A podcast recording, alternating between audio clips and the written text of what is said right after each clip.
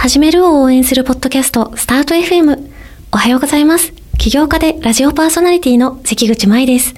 テイラー株式会社の柴田洋さんと、起業や独立を考えている方に役に立つ情報を楽しく語っていきます。洋さんおはようございおはようごます。ざいます。いやー、前回やったスタートアップファイナンス講座。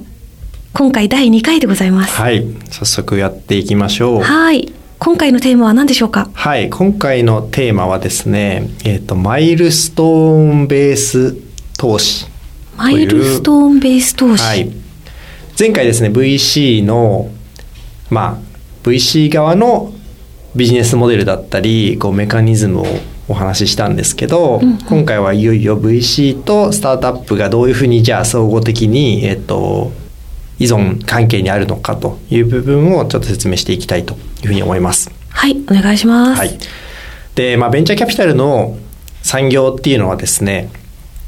えっ、と、まあ、この IT テクノロジーの、えっと、まあ、発展とともに、こう、成長してきた部分がありまして、まあ、現モダンな、こう、ベンチャーキャピタルの、えっと、まあ、一番礎を築いた会社で、えっと、クライナー・パーキンスという、まあ、著名なベンチャーキャピタルがあります。まあ、アメリカのすごく有名な老舗ベンチャーキャピタルの一つです。で、まあ、そこが買い、で、まあ、その、ちなみにクライナー・パーキンスのですね、有名なベンチャーキャピタリストで言うと、まあ、ジョン・ドーアっていう人がいて、へこの人が、まあ、Google とか Amazon に、まあ、一番最初から投資していた人。いいですねまあ、最強ですよね。 GAFA のうち2羨ましいつ当ててるわけですから。もともと、まあ、インテルのアンディ・グローブの下で働いていて、クライナー・パーキンスに転職をして。で、まあ、まさにこの人がまあ一時代を築いたともうなんていうんですか VC といえばこの人みたいな時代がまあありましたと、それがまあアマゾンとかグーグルとかそのドットコムバブルの前ですね。はい、っていうタイミングで、まあ、この、えっ、と、クライナー・パーキンスが、まあ、発明したと、えー言われているんですけど、このマイルストーンベース投資ですね。これ何が新しかったかと言いますと、例えばですね、えー何でもいいんですけど、うーん、なんか新しい、すごく難しい、例えば月に、えー人類を送って、そこで、こう、都市を作ります、みたいな、はい。まあ、スタートアップがあるとして、いいですね。はい。で、これ1兆円かかりますよ、うんんっていうピッチがあったとします。うんうん。もし、舞さんが VC だったら、どういうリアクションをしますか？?1 兆円ください。えーこういう、もう、これすごいですよ。これ、この100兆円産業なので、1兆円投資していただけたら100兆円お返しできると思います。なんかもうちょっと刻んでもらえないかなって思っちゃいそうそうそうますね。。まさにその通りですね。うんうんなので、えっと、まあ、それが、その、マイルストーンベースっていうことなんですけれどもあ、VC はできるだけ、まあ、トータルでたくさんかかるのはまあ構わないんですけど、えっと、できるだけリスクを下げたいと。いうふうに考えています。なので、まずは、えっと、まるまる、例えば月まで行けるロケットを作ってくれたし、まあ月まで行けるロケットですらちょっと高そうなんだったら、えーまずはロケットをじゃあ作ってみせてくださいとか、うんえーっていう風な形で、えっと、こう、より簡単に検証できる課題を設定して、で、それに対して、その、総額必要な額のうち一部をまずは提供すると。うんうんこういう風になっています。うん。うん。じゃあ今の話で、その、一番最初の方と後半の方、どっちがリスクが高いと思いますか？えー、なんか最初の方が失敗するリスクは高そうだけど、はい最後の方がお金がいっぱい必要そうだから、なんか失敗した時は、ど、どっちもリスクが高いのかな、そういう意味では。はいはいはいはい。そういう関係になりますよね。だから最初の方は、額が小さいけれども、うんうんえーリターン、その倍率は高そそうですよね。う。で、えっと、後半になればなるほど、額は大きそうだけど、倍率は低そう。うんうん。これは何に似てると思いますか？えー、なんだろう、なんかそういうことって結構たくさんあるような気がするんですけど。まさに前回話した、はいそのシードとかシリーズ A とかシリーズ B とか、うんうん。で、まさに今の話と、えっと、ちょうどこう、対になって。いるので、実はこのいわゆる前になればなるほど、まあ、リスクが高いその代わり金額が小さい、っていうのがそのまんま、まあ、当たり前ですけど、えっと、ベンチャーキャピタルの、まあ、ステージの刻みとこう対をなしています。でこれを、まあ、発明したと言われています。ああ、この人がそれを考えたってそうですね。あはい。この人がまあそういうと構造をまあ根付かせたうんうんということですね。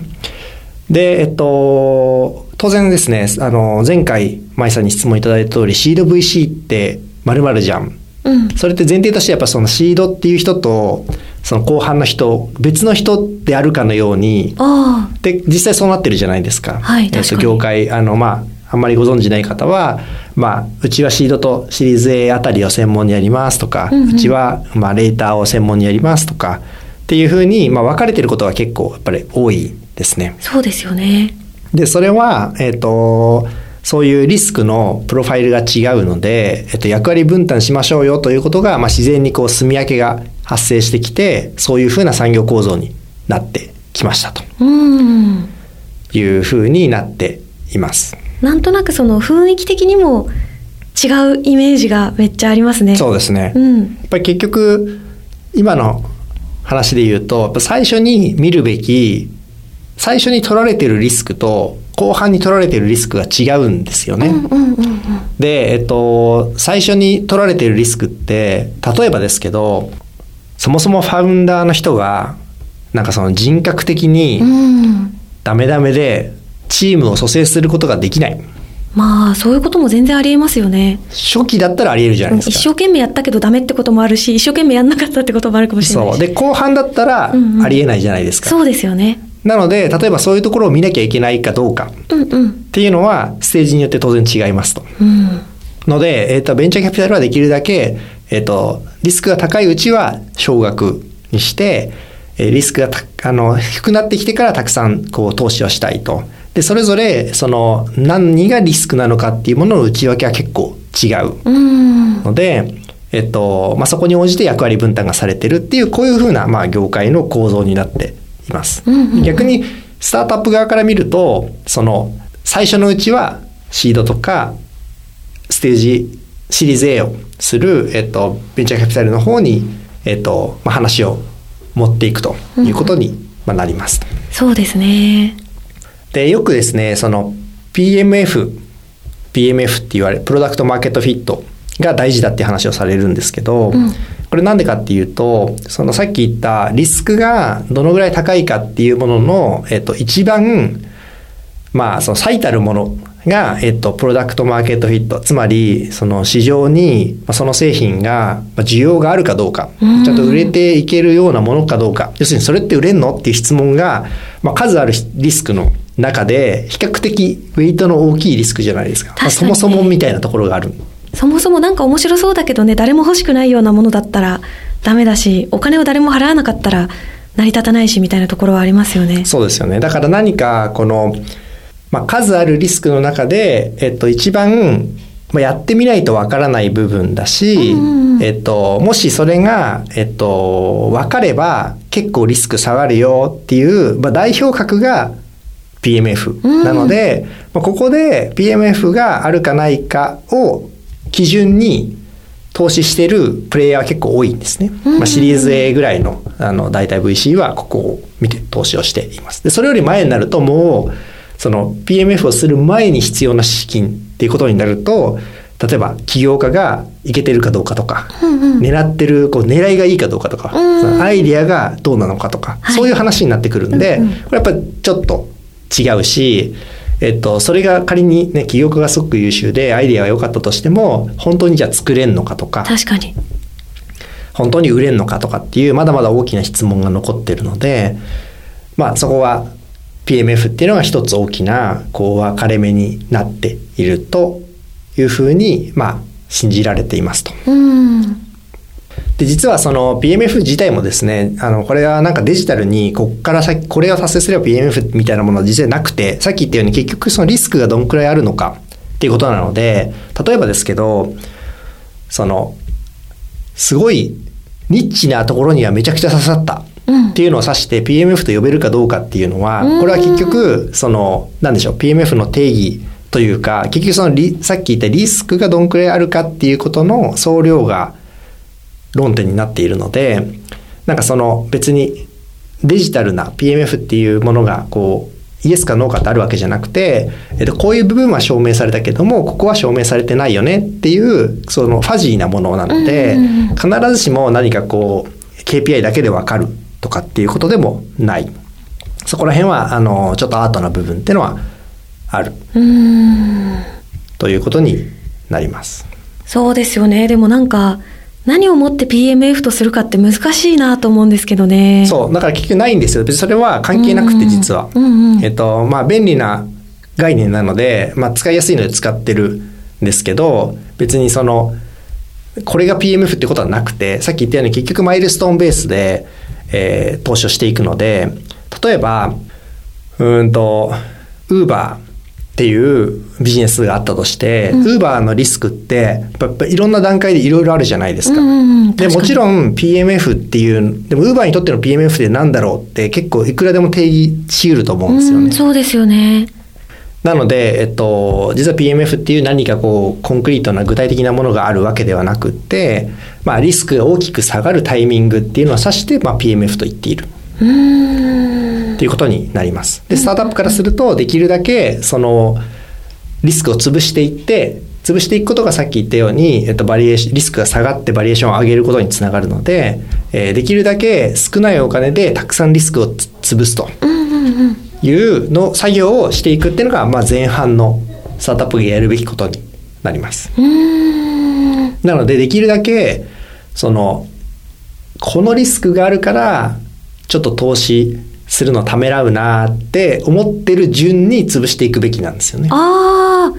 それ分かりやすいですね。なので、その、これは本当になんかビジネスモデルによって違っていて、なんか市場があんのかどうかっていうのをリスクだと考えているのか、うんうん、実現できんのっていうのをリスクだと考えているのか、うん、競合に勝てんの？っていうのをリスクだと考えているかって当然その狙ってるマーケットだったり提供してるサービスによって全然ウェイトが違うので。なので実は PMF って言ってることの中身自体はですねその今言ったものとかそれ以外のことを物事の何かこうどれかのをそれぞれの何割かずつウェイトしたものを指して、えっと、なんかこう言ってる。というふうに解釈した方がいいと思います。ああ、そっか。じゃあなんか例えばスケジュールっていうか、なんとなくこういう、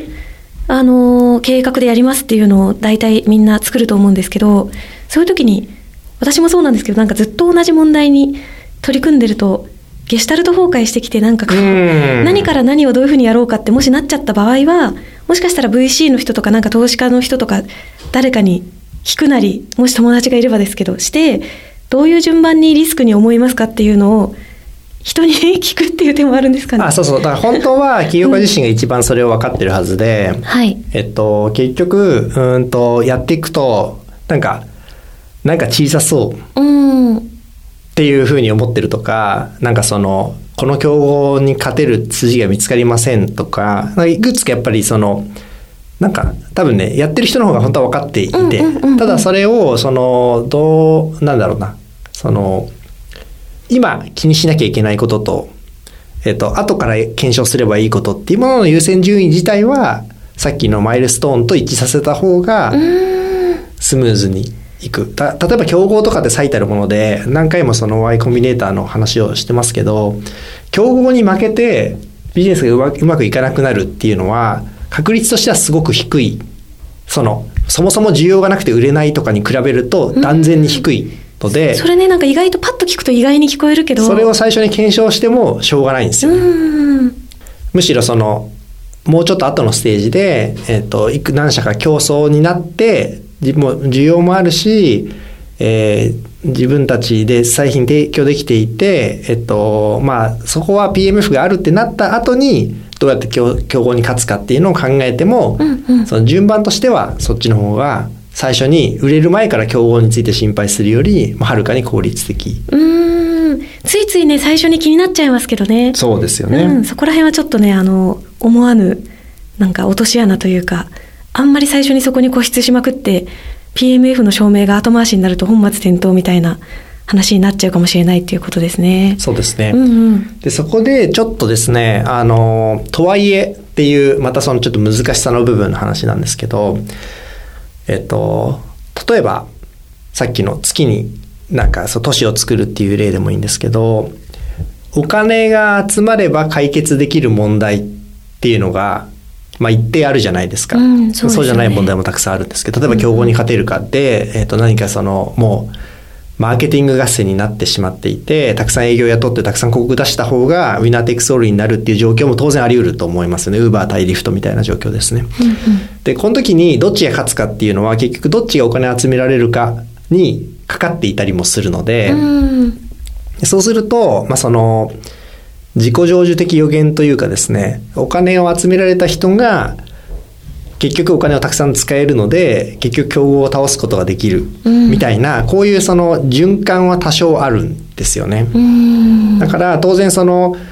なんでしょう。段階的に検証を進めていけばいいっていうこともありつつも、そのどれだけそのお金を集められるかっていうことが、そのどれだけ検証できるかっていうことにも影響してしまっているので、そこの循環参照みたいなところはちょっとある。うん。ですねそれがそのバランスが難しいところなんですけど結局その資金調達自体はしたこと自体は別に何かこうだからといって何か達成されてるわけじゃないんですけど、まあ、そこが多少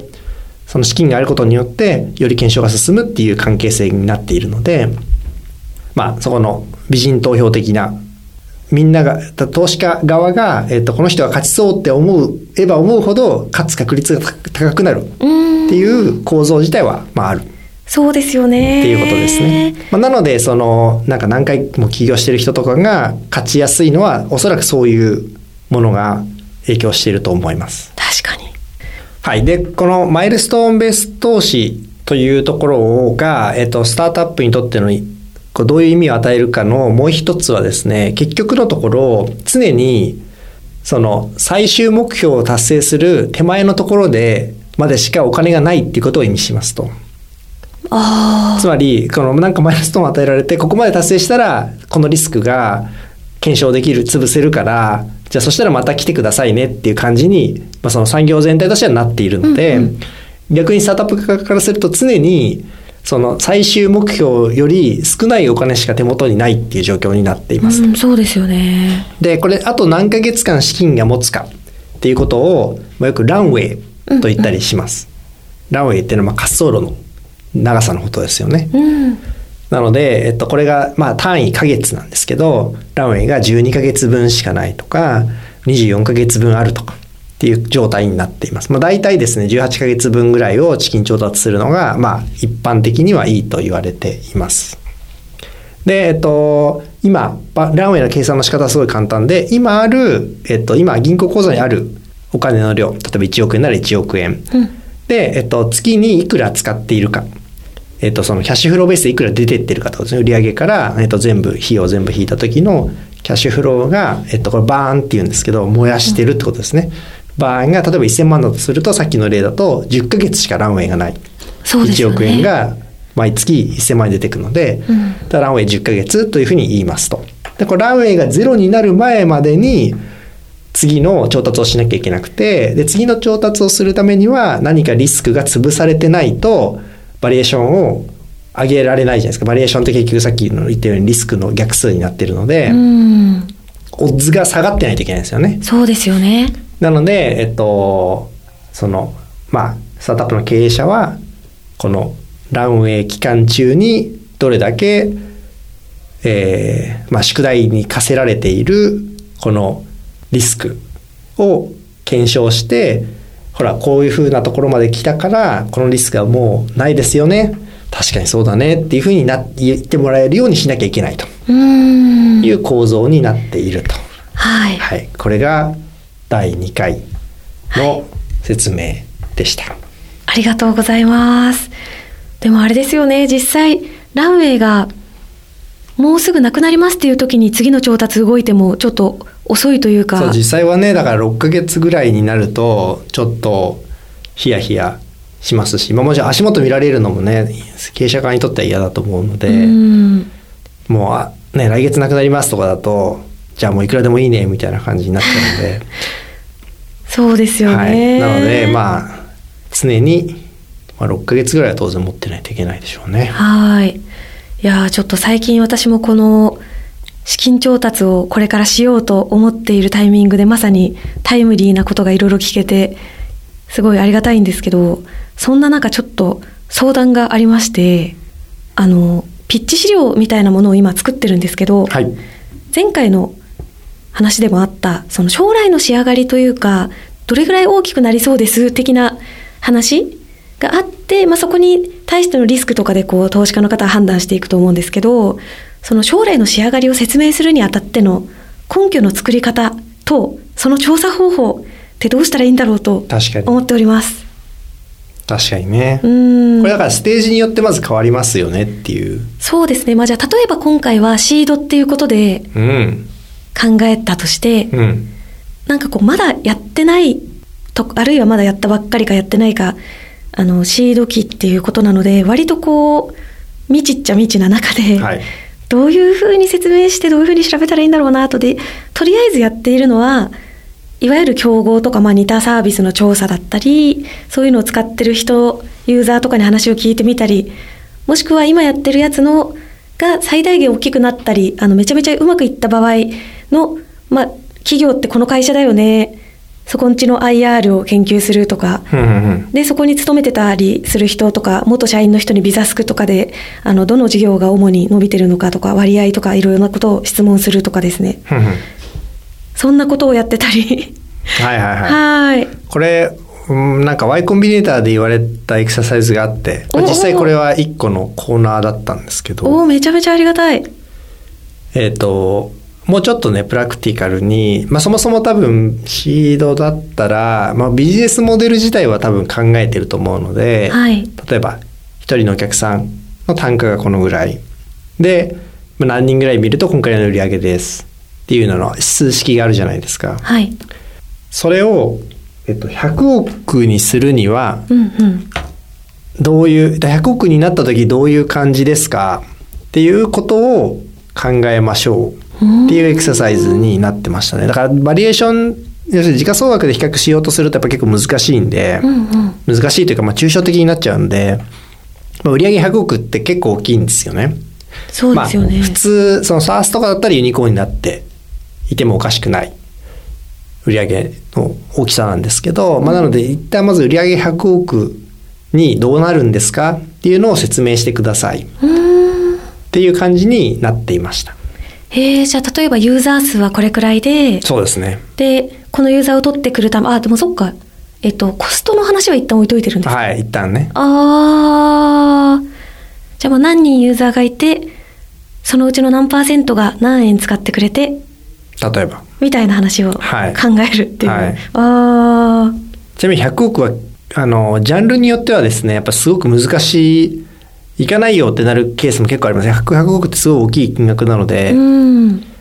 そんなにないでしょみたいな感じに、例えば、そもそもね、そういう場合もありますよね。そう。それは VC にとってやっぱ小さすぎるってことになりますので、うんこういうふうにジャンルを拡大していくみたいな話とセットでできなきゃいけないし、まあ本当にそう思えるのかとか。結構そこれをやっていくと、なんか、あこれってやっててもしょうがなくないこの事業みたいになるケースも結構ある。ああ。まあそれだとね、もしそれでもどうしてもそれがやりたいんだったら何もスタートアップという形を取らなくてもっていうか考え方もあるかもしれないっていうことですもんね。うーん。なんか例えばなんですけど、ユーザー数が何人いて何円払ってくれたら100億なりますっていうのがあったとして、はい。まあ私、あの、今ちょうど作ってるやつで、はい。これくらいユーザーというかそのキャップというかそのこれくらいの人間がこのサービスを使う可能性があって、うんうんまあ、それはこう厚労省とかのデータとかから引っ張ってきてるんですけど、でそのうちの10%がもし使ってくれたらみたいなやつをやりたいんですけど、はいはいはい。なんで10%が使うのっていうところの根拠がうんどうしようと思ってるんですよ。はい。えっと、それ今の、その、まあなんかトップダウンっていう言い方をすることが多いんですけど、はい市場規模から、例えば何万人いるから1%でも使ったらこんだけですよみたいな。うん。これはですね、そのなんかまあ、合ってるかどうかを、こう、なんつうの、演算するのは、あの、それでいいんですけど、うんうん。えっと、まあ本当はそれはあんまり意味ないと言われていて まさにそのなんで10%なのに答えられないからそうなんですそうではなく、えっと、ボトムアップって言って、うんうん。えっとその下から積み上げですね。だから例えばですけどそのまあちょっと舞さんの何やるのか全く知らない前提で言いますが、えっとじゃあそのなんか患者さんに1人100あ1万円取るっていうものだったとして、はい。えっと100億になるために100万人やんなきゃいけなくてそれって結局1日あたりで言うとこんくらいの量で、うん。まあ、例えばですけど1人のこうカウンセラーさんが見れる人数がこれで言うと,、えっといくらなんでカウンセラーで言うと10万人必要でみたいな例えばそういうふうになってって、うん。でそれがまあじゃあどじゃあいつそこまで行くんだっけとかっていうふうな形で積み上げてって100万円に 100, 100億円にする。っていうのが、えっとやんなきゃいけないエクササイズですね。なるほど。そういう順番で一個一個考えていって最終的に100億円になるように作ってみるそうですね。だから営業だったらなんかじゃあ10回商談すれば1件取れて、うんうん1件あたり年間いくらでみたいな。じゃあそれってことは、えっと何件商談しなきゃいけなくてそのために何人必要でみたいな感じに計算していくと。んでそれが、まあ、本当にできるのっていうが、まあ、それでより分かりやすくなると思うんでその実際にじゃあどのくらいの規模感なのかっていうののイメージがそっちの方が湧きやすいので。でそれをやった後に市場規模から逆算して例えばその100万人っていう数がなんかその正しいのかどうか。はい。それはだから100%超えてたら無理だし。確かに。そう。でそれでまあなんだかんだ10%ぐらいですよっていうその検証に使うんだったら検算に使うんだったら OK あー。なるほどよかった今のうちに聞いとけて。危な。いやめっちゃ助かりました。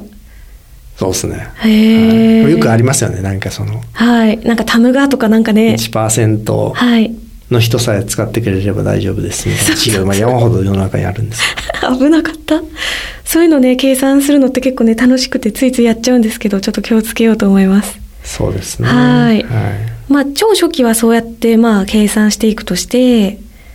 あとなんかその段階ごとにあるんですかね？PMF5 とかそのもっと先とか。基本的には同じでよりその一個一個の例えば unit economics 例えば1件あたりの採算性うんうん。獲得にこのぐらいかかってで recurring で何ヶ月目に payback してみたいなのがより分かっていくとさっきの積み上げがよりまあなんだろうより検証しなきゃいけないポイントっていうのが増えてくるんで例えばそんなにたくさんマーケティング出したらわかんない。リスティング広告飽和しちゃうよねみたいなのが分かってるんだったらじゃあ他の獲得チャンネル考えなきゃいけないね。他の獲得チャンネルで同じし cost per acquisition できるんだっけみたいな話にどんどん展開していくんで、うん。まあ、そういうこうより検証が進んでいけばより精度が高い状態でそれができるようになるという感じですね。あと例えばここの単価だとやっぱり無理なのでよりその客単価の高いところを狙わなきゃいけないよねとか別なプロダクトもクロスセルしなきゃいけないよねとか、うんまあ、そういうことになっていく。えー、ありがとうございます。ちょっとぜひ、これをお聞きの、今まさにピッチ資料を作っていて、シード機のお仲間の皆さんは、一緒に100億円に行く計算をちょっと作って、そこから積み上げ式で説明できるように頑張って準備していきましょう。ありがとうございます。スタート FM では、あなたからの質問やメッセージを募集しています。ポッドキャストの概要欄から送ってください。そして最後まで聞いてくださったそこのあなた、チャンネル登録、高評価よろしくお願いします。今回も聞いてくださりありがとうございました。ありがとうございました。それでは素敵な一日をお過ごしください。